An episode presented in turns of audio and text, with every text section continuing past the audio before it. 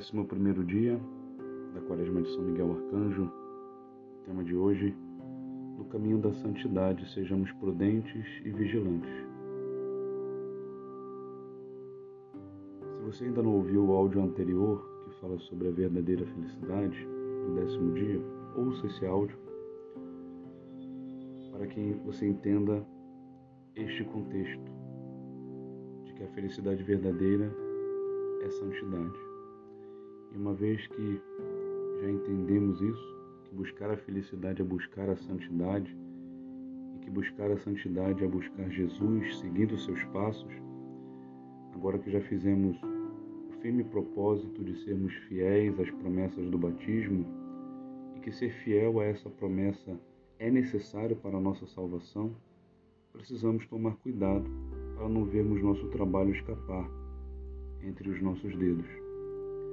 A batalha para nos mantermos fiéis às nossas promessas do batismo e seguir no caminho da santidade é constante, diária.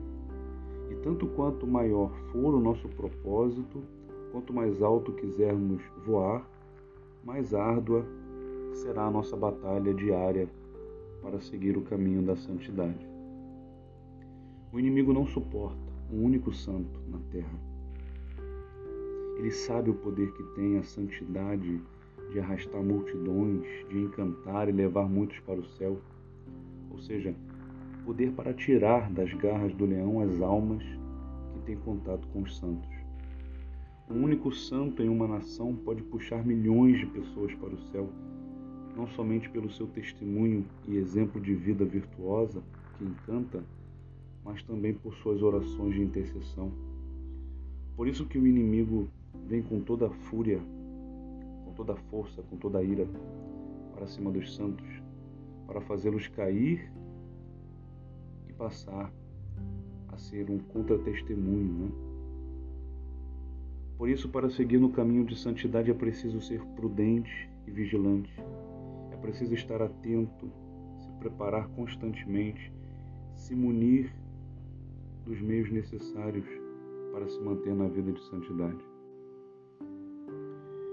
Isso fica muito bem exemplificado na parábola das virgens prudentes e das virgens tolas, né?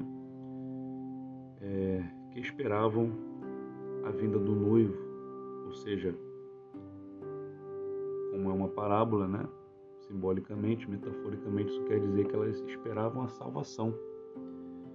Então você pode ler depois, eu não vou ler aqui para o áudio não ficar é, muito comprido Evangelho de São Mateus, capítulo 25, versículo de 1 ao 13. Todas as dez virgens tinham o propósito de santidade. Todas queriam se encontrar com o um esposo, obter a salvação, né?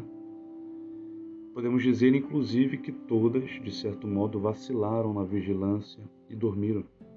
Porém, cinco delas foram mais cuidadosas e prepararam melhor foram mais atentas, se precaveram mais. Um vacilo das cinco virgens tolas e elas perderam a felicidade verdadeira, a salvação. Qual foi o conselho que Jesus conta nesta parábola? Vigiai, portanto, pois não sabeis o dia nem a hora. E ele repete este conselho perto da sua paixão no Horto das Oliveiras, os seus discípulos mais íntimos, num momento de angústia, e que pediu para eles vigiarem com ele em sua presença. Ou seja, sua vontade é legítima, seu propósito é sincero, mas as paixões dos apóstolos, necessidades humanas, são bem mais fortes e perigosas para a carne que é fraca. Por isso que Jesus fala: o espírito está pronto, mas a carne é fraca. A vigilância é tão importante que ela sempre é mencionada para quem está no caminho da santidade. São Pedro, em sua primeira carta, conclui exatamente falando dela e como o diabo ronda os que estão buscando e evoluindo no caminho da santidade. Eu vou ler aqui esse trecho, 1 Pedro capítulo 5, versículo 6 ao 11. Humilhai-vos, pois, sob a poderosa mão de Deus, para que na hora oportuna ele vos exalte. Lançai sobre ele toda a vossa preocupação, pois ele cuida de vós. Sede sóbrios e vigiai. O vosso adversário, diabo, vos rodeia como um leão a rugir, procurando a quem devorar. Resisti-lhe firmes na fé, certos de que iguais sofrimentos atingem também os vossos irmãos pelo mundo. Depois de terdes sofrido um pouco, o Deus de toda graça, que vos chamou para a sua glória eterna, no Cristo Jesus, vos aperfeiçoará, vos confirmará, vos fortalecerá e vos estabelecerá. A Ele pertence o domínio pelos séculos dos séculos. Amém. Ou seja, as batalhas de quem está no caminho da santidade são diárias. E é preciso padecer um pouco para, fortificados em Cristo, sermos exaltados definitivamente. A humildade é uma das armas mais poderosas contra o diabo.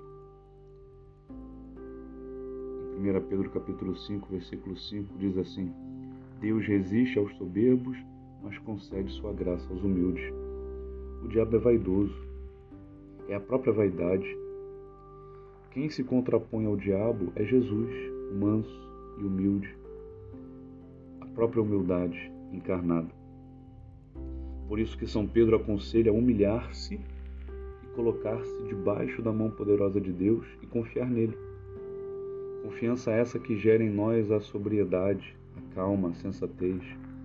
Confiança que nos faz progredir na fé e exercita o nosso olhar para a eternidade, para vermos as coisas com o olhar de Deus. Assim começamos inclusive a olhar para os padecimentos do próximo, que acaba nos servindo para aumentar nossa esperança nossa caridade e nos consola. O prêmio depois do padecimento, ou seja, depois de resistirmos às tentações, resistirmos às investidas do maligno, depois de morrermos para nós mesmos, nos humilhando e nos entregando, confiando inteiramente a Deus, o próprio Senhor nos fortificará, nos aperfeiçoará, nos tornará inabaláveis e vencedores seremos vencedores por estarmos com Ele no céu, gozando da felicidade verdadeira, perfeitos como Cristo é perfeito, pois estaremos inteiramente nele. São Miguel Arcanjo, defendei-nos no combate diário para perseverarmos no caminho da santidade, sendo prudentes e vigilantes. São Miguel Arcanjo, Ficai presente conosco na difícil batalha espiritual do dia a dia. Somos fracos e pecadores. Nem sempre confiamos plenamente em Deus e acabamos caindo na tentação do inimigo. Afastai de nós todo mal e ajudai-nos a louvar e bendizer as maravilhas do Senhor em nossa vida. Amém. Receba agora a bênção de Deus.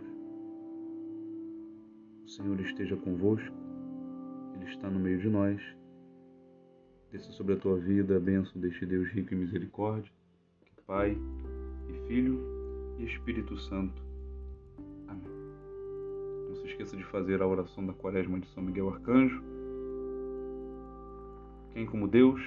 Ninguém como Deus.